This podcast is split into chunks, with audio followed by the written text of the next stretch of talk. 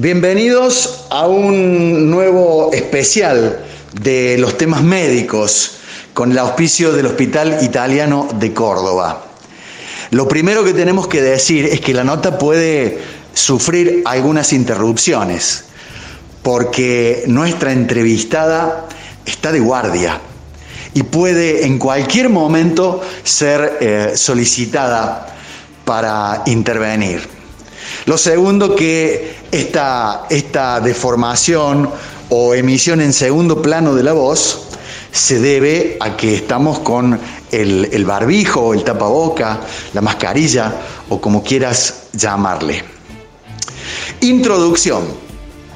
Si fuéramos personas a cargo de un balneario, cuando llega la época estival, comenzaríamos con la contratación del personal, tendríamos que poner linda la playa, eh, ver cómo tenemos el, el restobar, hacer nuestras provisiones, contratar personal. Podríamos también ser de un comercio cuando vienen las fiestas y tenemos que hacer la vidriera, tenemos que estoquearnos, tenemos que prepararnos. ¿Y cómo será en el hospital? ¿Cómo responderá la gente que está dentro al, tener en cuenta cómo poner a punto semejante eh, ciudad de trabajadores ante una pandemia? que ya empezaron a trabajar, todavía no. ¿Vendrán muchos clientes? ¿O esto pasará como una temporada inadvertida. Muchísimas gracias a la doctora Vero Corrado, jefa del Servicio General de Guardia del Hospital Italiano de Córdoba. Hola Vichy, gracias por venir a visitarnos. ¿Qué presentación? Qué presentación, ¿no? Te agradezco mucho que vengas a visitarnos y que, como siempre, eh, eh, quieras transmitir a la gente todo lo que uno vive y que em, frente a esta pandemia que estamos todos, por supuesto, eh, preocupados, involucrados, eh, nosotros como personal de salud, como institución, eh, veníamos que estábamos analizando, digamos, como nosotros decimos los médicos en el diario del lunes, como que sentimos que era una tarea un poco más fácil para nosotros porque ya se estaba viendo la realidad en otros países como lo que estaba pasando en Europa, sobre todo en Italia, España. A partir de toda esa información que nosotros eh, recibíamos frente a un virus tan eh, contagioso, tan dañino, empezamos a preocuparnos, por supuesto, porque somos parte del sistema de salud, junto con la dirección médica y con el equipo de infectología, con todos los médicos que formamos parte de jefaturas, coordinaciones, decidimos organizar un comité un comité que lo llamamos Comité de Crisis Coronavirus. Y empezamos a trabajar y empezamos a ver diferentes escenarios. Empezamos a escuchar a médicos que ya estaban viviendo esta situación en otras partes del mundo, que nos pedían, porque todos tenemos amigos trabajando afuera, que tomáramos conciencia, que nos preparáramos, que preparáramos a la gente, que preparáramos al personal, porque no te olvides que hay médicos que hace muchísimos años que no están en una guardia, que hace muchísimos años que no ven un paciente con una patología respiratoria, que se dedican a otra especialidad y sin embargo están hoy en día involucrados con nosotros en la guardia, trabajando los siete días, 24 horas eh, frente a esto que, estamos viviendo todos. Armamos ese comité y empezamos un plan de acción. Dijimos, tenemos que empezar ya.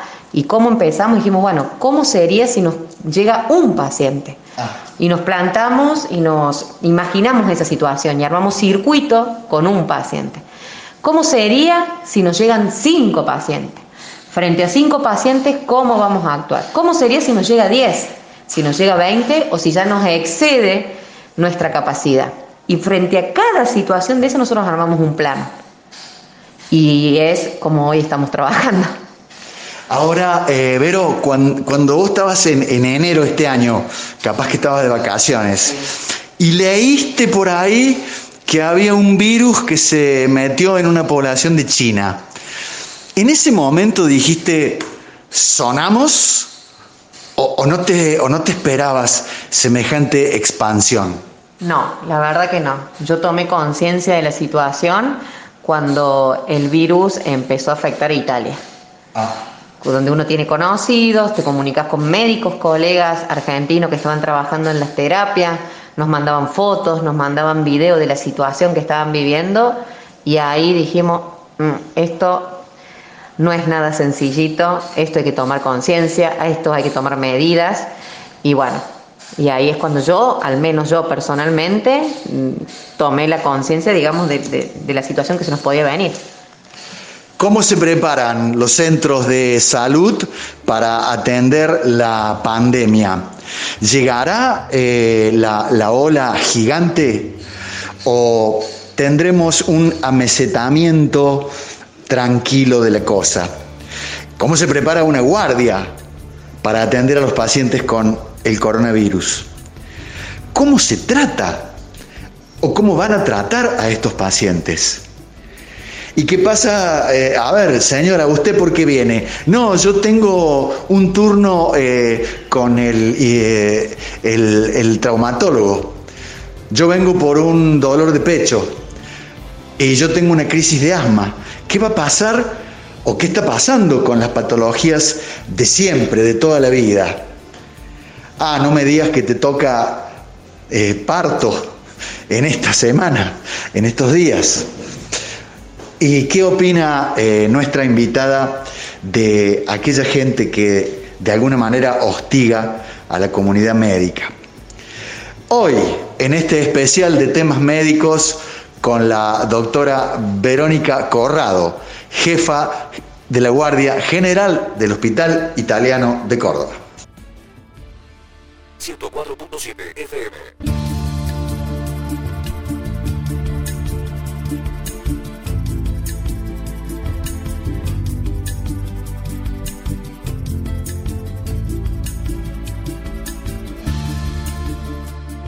Los temas médicos, con el gentil auspicio del Hospital Italiano de Córdoba, hoy nos trajo al, Servicio General de Guardia de este nosocomio y estamos con la jefa, la doctora Verónica Corrado. Eh, ¿cómo, es, es ahora? ¿Qué ha cambiado? Porque bueno, al resto, a todo el mundo nos cambió la vida el coronavirus y a ustedes, a la comunidad médica, ahora por dónde entra el que tiene dolor de pecho, a, dónde va la que tiene un embarazo y dónde está el cartelito que dice coronavirus, entra por aquí. Sí, bueno, eh, nosotros tuvimos que hacer toda una reestructuración nueva en la guardia, justamente para protegernos y proteger a los pacientes, porque a nosotros como personal de salud nos preocupaba que más allá que entraba una nueva patología a nuestro diagnóstico diferencial, como el coronavirus, nosotros seguimos teniendo pacientes y la gente se sigue enfermando con una apendicitis, con un infarto agudo de miocardio, y más en esta época, con crisis hipertensivas, emergencias hipertensivas. Y dijimos, nosotros no podemos dejar de atenderlo, o sea, se nos suma una patología más. ¿Complicada? Sí, complicada ¿Riesgosa? Y sí, hay un porcentaje que eh, lleva a internaciones en unidades críticas. Hay otro porcentaje que son ambulatorios, que es la mayoría, casi el 80%, por las estadísticas basado en lo que pasa en el resto del mundo, ¿no? Claro. Dijimos, tenemos que hacer algo. Tenemos que proteger a los pacientes y tenemos que proteger al personal. Entonces decidimos meter un jugador fundamental en el ingreso de nuestra guardia, que es por la calle de esa, el conocido triage, que ya lo hemos hablado en otras entrevistas, donde nosotros ahí vamos a clasificar y vamos a determinar hacia dónde va a ir el paciente. A través de preguntas, de control de signos, temperatura, eh, toda una anamnesis, obviamente que siempre basado en los protocolos que sigue el Ministerio de la provincia y teniendo la definición de caso sospechoso que nos va, que fue cambiando en este último mes muchísimo, hasta en una semana cambió tres veces la definición porque se incorporaban lugares de zona de riesgo, bueno. Hubo personal especializado, que es un enfermero, 24 horas, entonces vos ingresas por la guardia, hay un enfermero, te hacen los controles de signo, te hace una anamnesis y eso nos determina si pasas al área febril y respiratoria o al área no febril. Donde en el área febril hay una sala de espera totalmente en aislamiento, donde cada silla está a un metro y medio, dos metros de cada persona, donde la persona que está ahí está con un barbijo obligatorio, donde hay un administrativo capacitado para eso, donde hay personal médico capacitado para eso. Y el otra área donde tenemos los pacientes con la patología, que también tomamos, por supuesto, nuestro, nuestros recaudos para la atención. Y de esa forma eh, hicimos dos circuitos de pacientes para evitar el contagio entre los pacientes y evitar el riesgo de los profesionales. Eh, yo te escucho con suma atención y, hablas a, futuro, como, como que esto no está pasando todavía.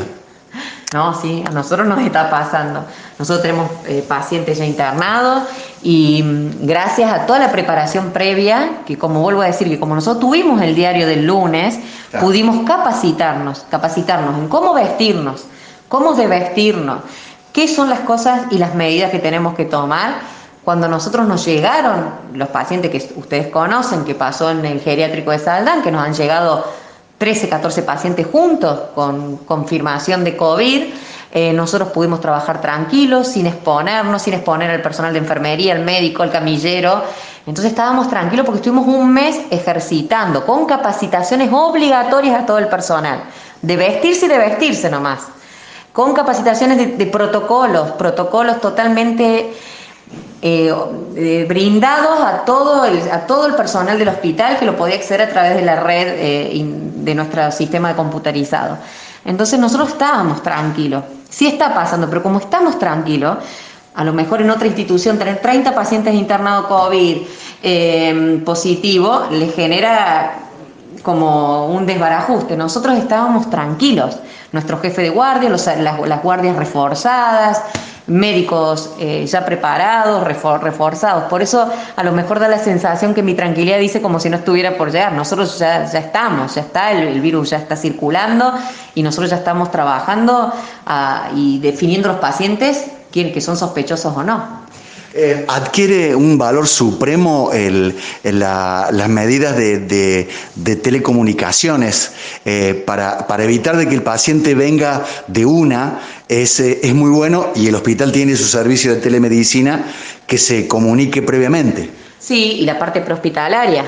incluso para poder organizar, porque imagínate, cualquier servicio se desborda desde lo humano hasta de lo estructural con 13 pacientes juntos sospechosos, porque tiene que tener 13 aislamientos. Sin embargo, nosotros tenemos cuatro o cinco aislamientos en la guardia, entonces organizábamos con los servicios prehospitalarios que cada 30, 40 minutos bajar un paciente, ingresar a la institución un paciente. Por supuesto, pacientes estables que pudiéramos recibir, pacientes inestables hay que darle prioridad, ingresan y pasan a terapia intensiva a su lugar de aislamiento. Eh, hablando de la terapia eh, intensiva o cuidado intensivo, doctora Corrado, el, paciente eh, febril respiratorio no va a compartir el lugar con el que se acaba de operar del corazón o, de, o del sistema nervioso. No, por supuesto. Por eso, como te contaba al principio, se armó un comité donde se determinó hacer, nosotros tenemos una unidad coronaria en la institución y una unidad de terapia. Ahora la unidad coronaria es para todo paciente crítico no COVID y lo que era terapia intensiva está dedicado exclusivamente a pacientes críticos sospechosos y confirmados de COVID. En el próximo bloque le vamos a preguntar a la doctora Corrado cómo, cómo es el itinerario desde que el paciente es diagnosticado COVID, eh, ¿cuál es el que se queda en el hospital? ¿Cuál es el que va a sala común? ¿Cuál es el que va a terapia? ¿Cuál es el que vuelve a la casa? ¿Hay alguno que vuelve a la casa? En este momento en que el centro hospitalario se prepara para recibir a los afectados de la pandemia.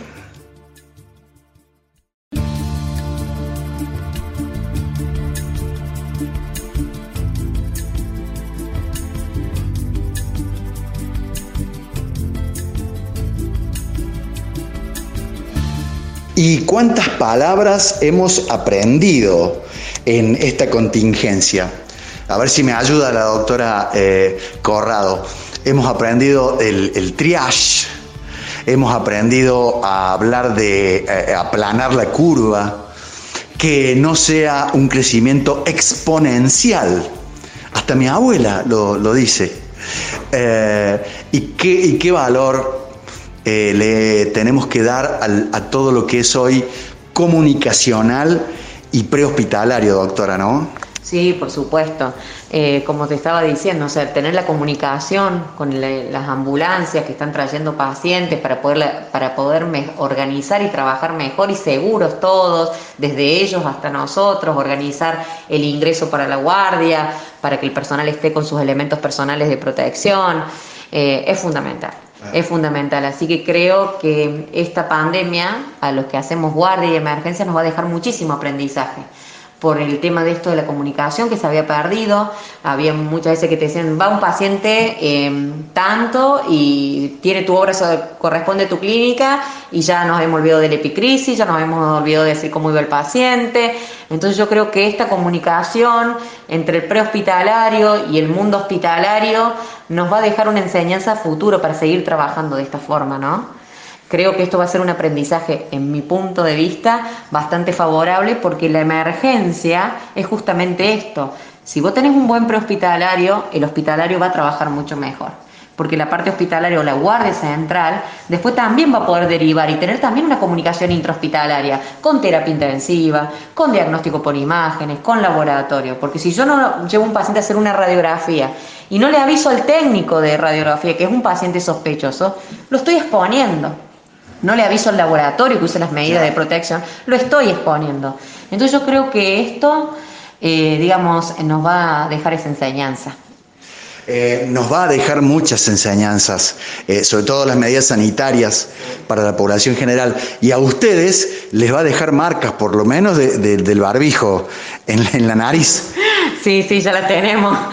sí, yo creo que sí, que siempre digamos, las cosas que generan preocupación, daño, dolor, en el fondo terminan sacando algo positivo que es como un crecimiento, ¿no?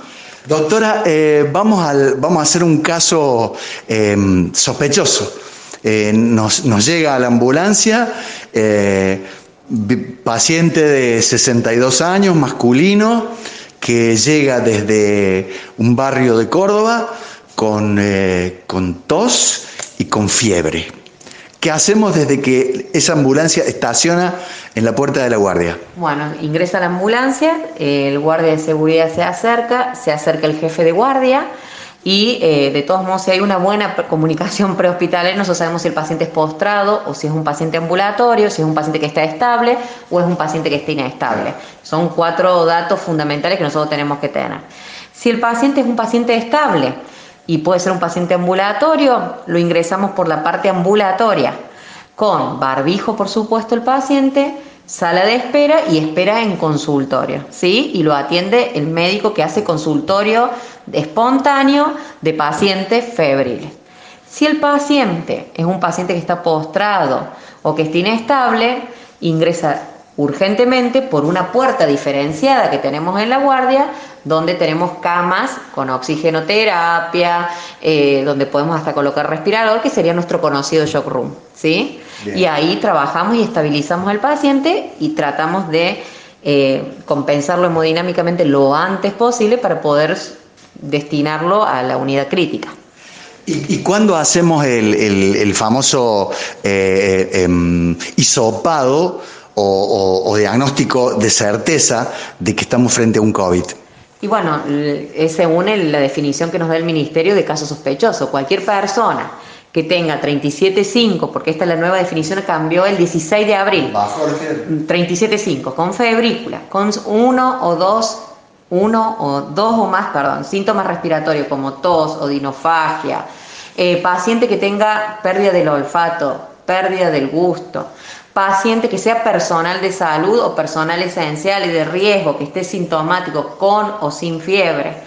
Esos pacientes nosotros los, definimos como casos sospechosos. Pacientes que tengan, nosotros le vino con, con dificultad respiratoria. Le hicimos una radiografía de tórax y vemos una neumonía en los dos pulmones, es un caso altamente sospechoso de COVID. Ahora el 16 de abril también incorpora una un, digamos, uno de los pulmones involucrados, también debemos hisopar. Eh, hubo muchos cambios con respecto a nosotros, al personal de salud, porque si han visto las últimas noticias, un alto porcentaje de personal de salud eh, ha adquirido la infección por COVID y por eso salió tantas agresiones hacia nosotros, ¿no? Eh, el personal de salud, como se ha visto que hubo muchos falsos negativos en, las pruebas, cuando comienza con los síntomas, los, se los envía 72 horas, aislamiento estricto en su domicilio y después de 72 horas el paciente, el personal de salud, que también termina siendo un paciente, por supuesto, es hisopado. Y en base a ese resultado, vemos si es positivo o negativo la conducta a seguir. Eh, doctora, ¿cuál es el criterio que lo lleva al paciente a COVID-19? Ese señor que nos entró de 62 años, que viene de un barrio de Córdoba, con tos, eh, fiebre, eh, imagen de neumonía. ¿Qué criterio utilizan ustedes para que vaya al piso o vaya a la terapia?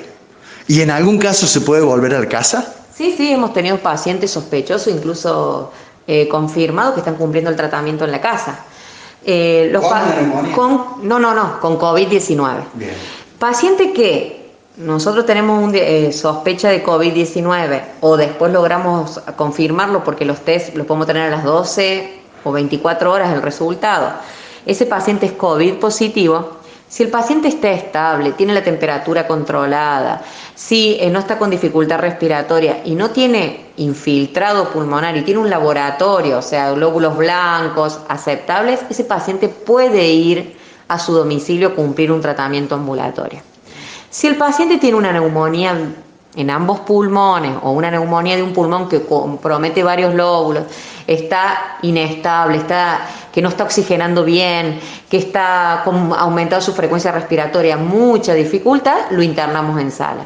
Si el paciente ya se pone inestable, es decir, se pone la tensión baja, eh, ya respira eh, con mucha dificultad, eh, como para que ustedes me entiendan, no llega buena oxigenación, ese paciente lo tenemos que internar en una unidad crítica. Y allí es de donde comienza a, jugar el famoso respirador. Exactamente. Donde, eh, porque el problema del el 80% de los pacientes que tienen COVID es eh, síntomas respiratorios eh, leves, como un, cuadro gripal o una angina, ¿sí? El, un porcentaje, el 20% restante, es, son pacientes que requieren internación de los cuales de ese 20, un 5% va a requerir una unidad de terapia intensiva porque produce un distrés respiratorio, si lo han escuchado en eh, muchos infectólogos que están hablando en todos los, en todos los canales, que produce un distrés respiratorio donde, el paciente, donde la persona le va a costar respirar, por lo tanto necesita un respirador. De 5 personas que ingresan al respirador, entre 3 tres personas aproximadamente es sumamente severo el pronóstico, ¿sí? Y dos pueden tener un pronóstico bastante favorable. Doctora, ¿y qué es lo que determina el óbito? ¿Qué es lo que lo mata al, paciente con COVID-19 en la terapia con respirador? Y el, digamos que el virus produce una cascada de, de inflamación eh, importante y eso hace que eh, se dañe la célula, ¿sí? Y se dañen los alveolos y se dañe, yo tratando de explicarle como para que me entiendan, y se dañe el pulmón y no puede haber una buena oxigenación y si no funciona la oxigenación hace un fallo multiorgánico, deja de funcionar el riñón, deja de funcionar y eso eh, hace un shock séptico que le llamamos nosotros, con fallo multiorgánico y lleva al deceso. En el próximo bloque le vamos a preguntar a la doctora cómo se trata al, COVID-19 en, el centro hospitalario eh, y cómo cree ella que va a terminar esta historia. Ah, debajo del guardapolvo que hay una mujer, hay una madre, hay una, hay una hija, hay una cuñada, hay una amiga, hay una persona. Eh, ¿Sabe que está poniendo el cuero en la primera línea de las balas? ¿Por qué no pide una licencia y se va a su casa con su familia y se a cuarentena como estamos los otros. Para pensarlo, ¿no? Hoy, en los temas médicos.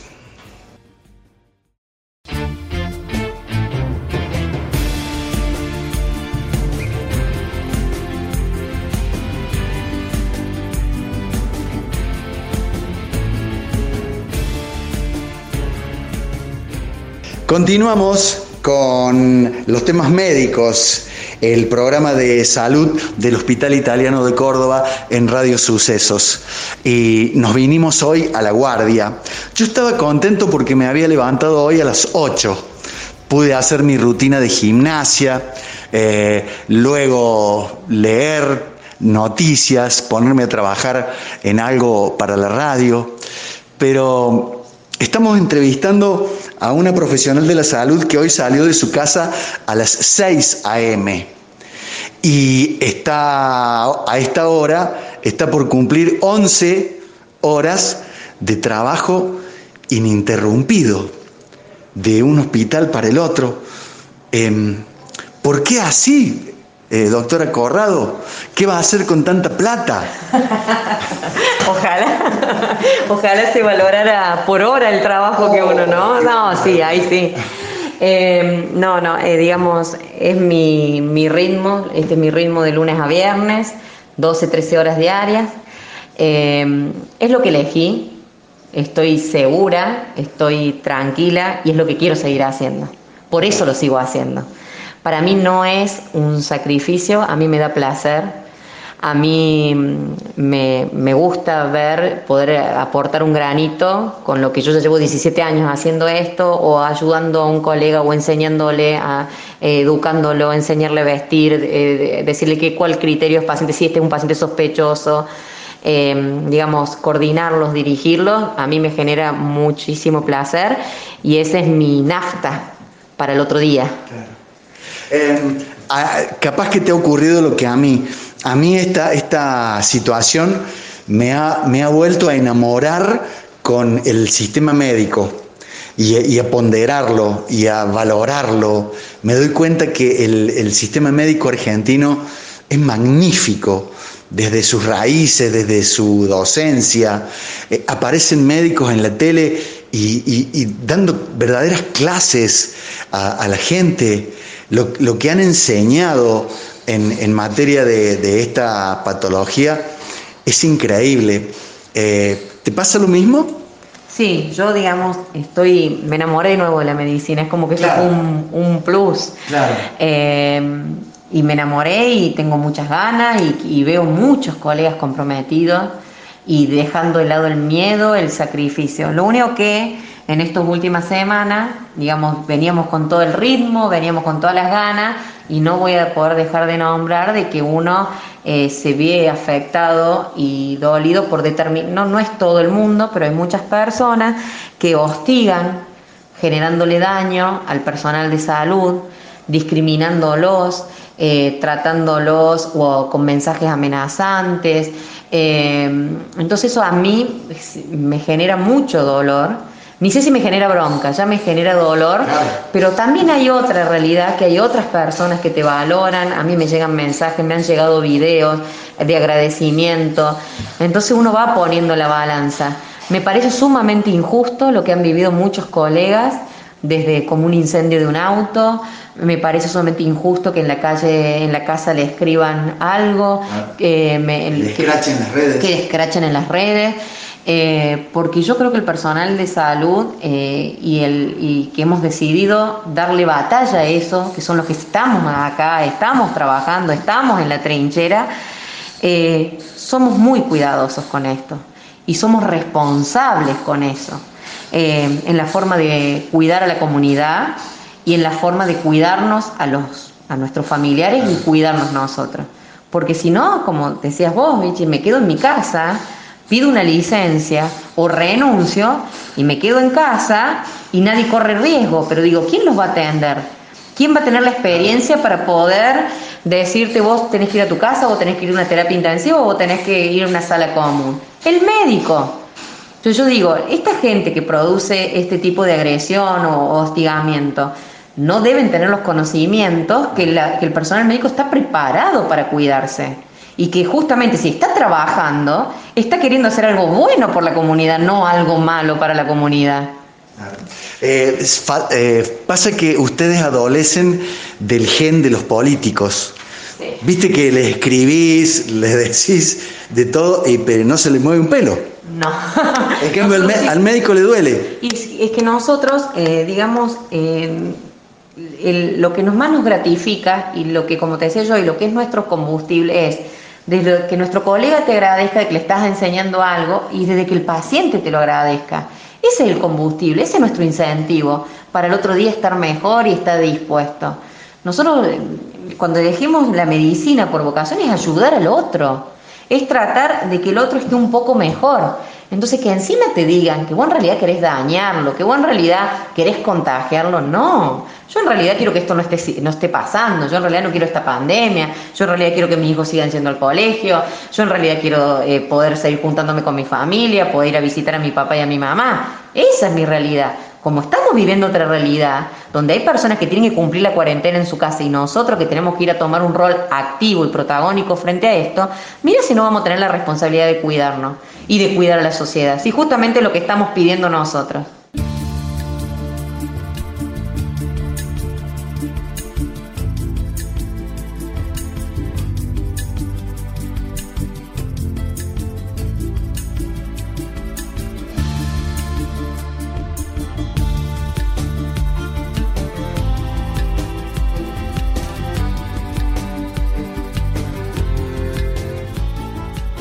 Bueno, si recién prendes la radio, eh, estamos de guardia en el Hospital Italiano de Córdoba.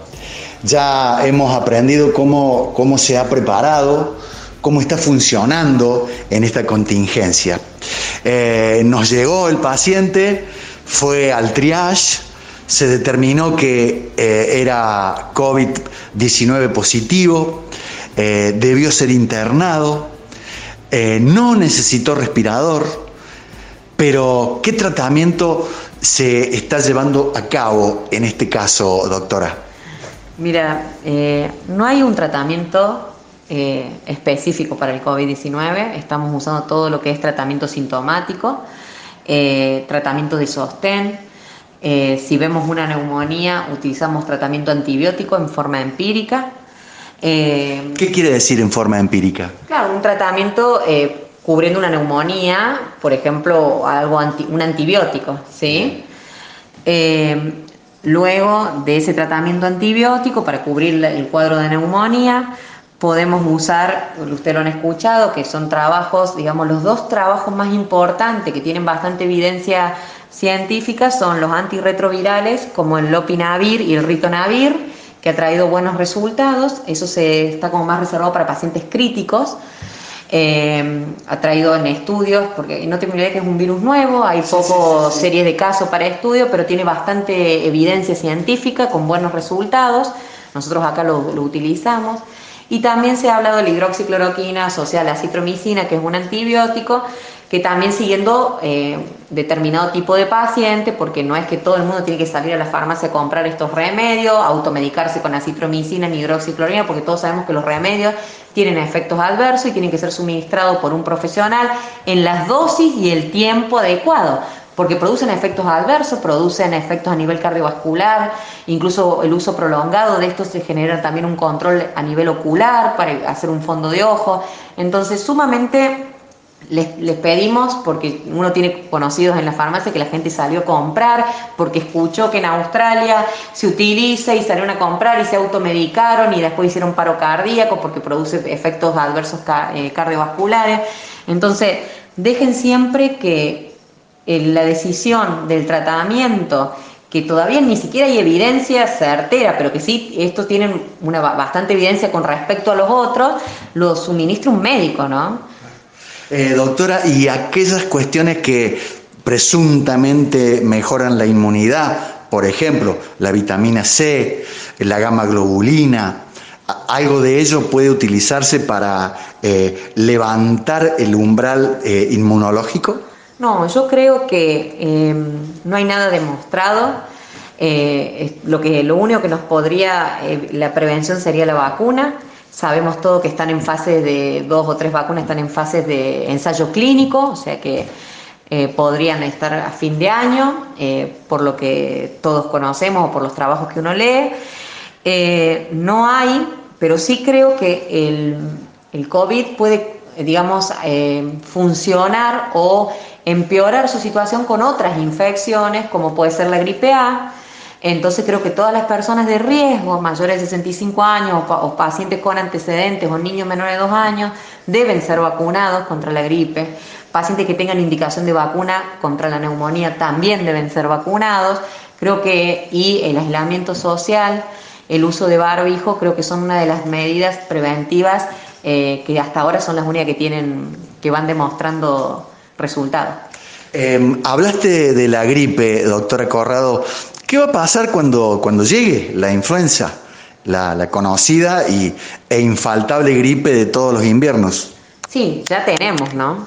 Ya está, ya, ya, ya está. Em, lo importante es cuando, nosotros hacemos el hisopado para determinar si un paciente es COVID, también se em, hace PCR para ver si es influenza o no. ¿eh?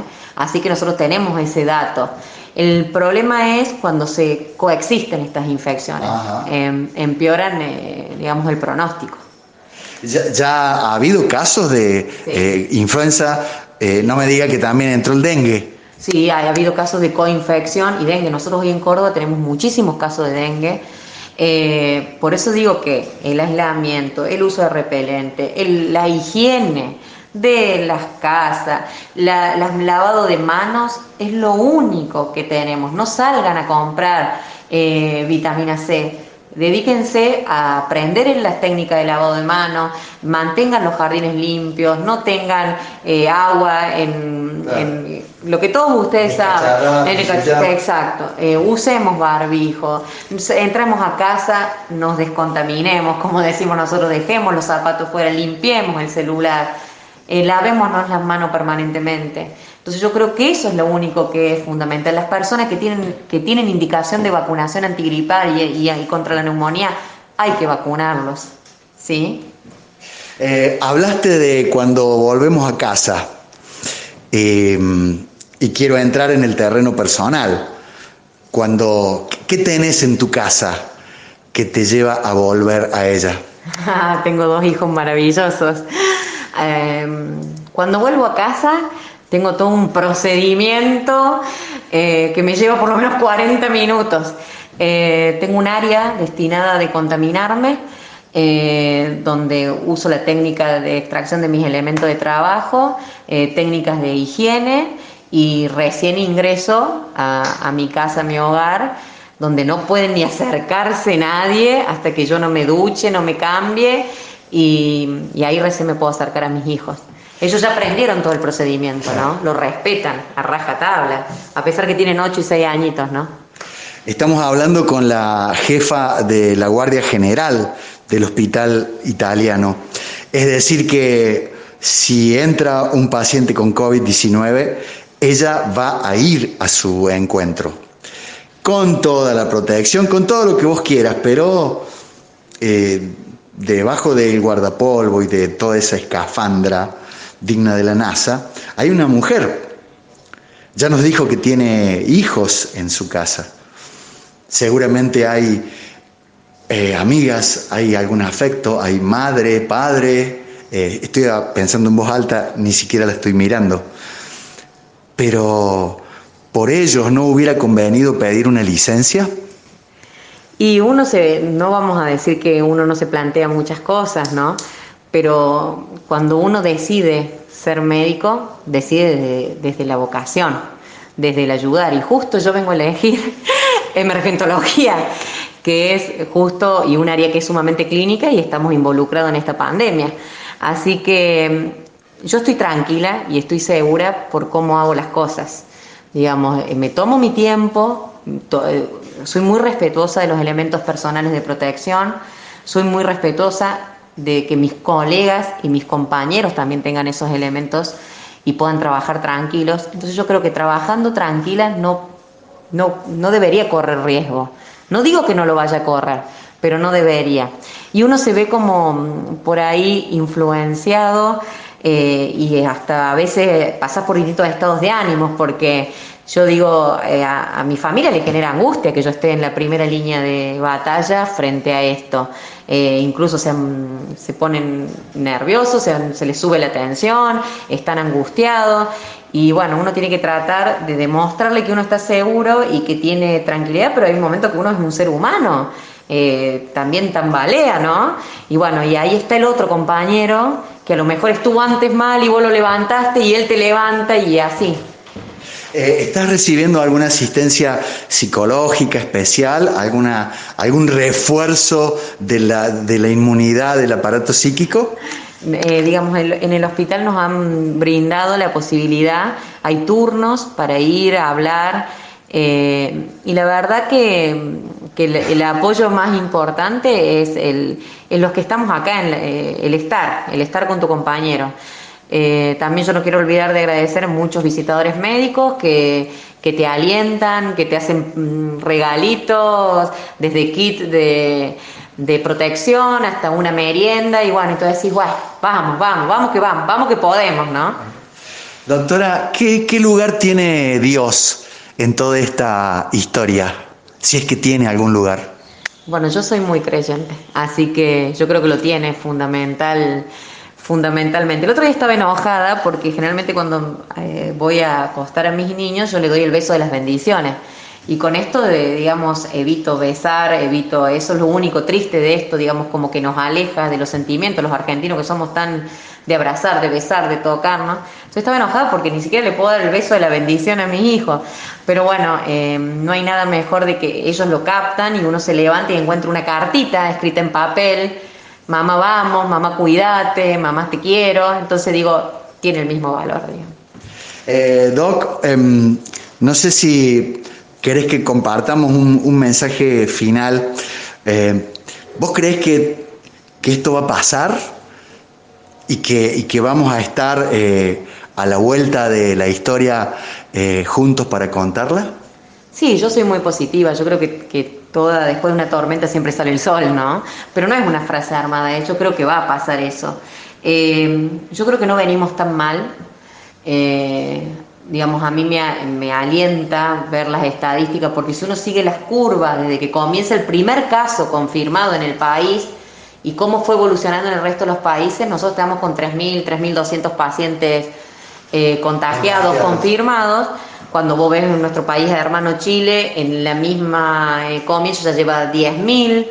Eh, cuando vos ves que en Italia la curva se, se disparó en menos de 15 días y nosotros tenemos pacientes, porque los tenemos, tenemos pacientes confirmados, sí, tenemos, pero es como que mm, va, como que hizo un pico entre el 10, el 13 de abril, pensamos que puede haber otro pico a mediados de mayo, y creo que el otoño y el invierno no nos va a ser muy fácil para nosotros los argentinos y para los cordobeses, pero creo que si seguimos en esta línea, en esta forma, eh, y si la gente toma conciencia, si hay una gran responsabilidad social, creo que podemos pasar este invierno y volver a besarnos, abrazarnos, juntarnos a comer el asadito los domingos. Recordaremos quizás este tiempo como aquella vez que unas gotitas de moco derribaron todas las fronteras y nos mandaron adentro de la casa eh, y nos mandaron a cuidar a los viejos y nos mandaron a, a velar por el otro y a darnos cuenta que de nada servía que yo me llevara todo el alcohol en gel si no, no le dejaba un poco para, para mi hermano, para mi vecino, para mi prójimo seremos distintos, quizás, procurando salir de esto indemnes, pero fundamentalmente más humanos. Sí, totalmente. Eh, lo que estamos añorando, poder darnos un abrazo, lo que estamos añorando, poder darnos un beso, creo que eso te nos va a hacer valorar. Y yo digo, me acuesto todas las noches y espero despertar y decir que esto pasó, ¿no? Eh, y poder volver a mi vida normal y más cuando todos mis compañeros, porque estamos reunidos, ¿cuándo voy a poder darle un abrazo a mi padre, cuándo le voy a dar un abrazo a mi madre, porque nosotros los profesionales médicos tenemos miedo. Tenemos miedo de llevar el, virus a nuestros familiares. Entonces nos hemos aislado hace mucho. Yo hace dos meses que no veo a mi papá y a mi mamá, antes que se decretara la cuarentena, sabiendo de toda esta situación que se venía. Y hoy justo con un colega hablábamos, dice, ¿cómo vamos a hacer? Yo cumpleaños en octubre, me decía, ¿mi familia va a poder estar en mi cumpleaños conmigo? Yo decía, sí, soy optimista que sí. Ah, bueno, me voy más tranquilo. Entonces esas palabras de aliento, ese miedo que tenemos, porque no, no es que no lo tenemos, lo tenemos, y como digo, todos pasamos por distintas etapas en el lapso de un día, eh, es lo que nos hace seguir y yo creo que va a salir el sol, yo creo que vamos a volver a estar bien, que este nos tiene que servir para siempre como un aprendizaje en cuanto a medidas preventivas de higiene y, bueno, no sé, yo soy una convencida que vamos a estar bien. La doctora Verónica Corrado, mujer, madre, argentina, amiga, jefa de la Guardia Central del Hospital Italiano de Córdoba.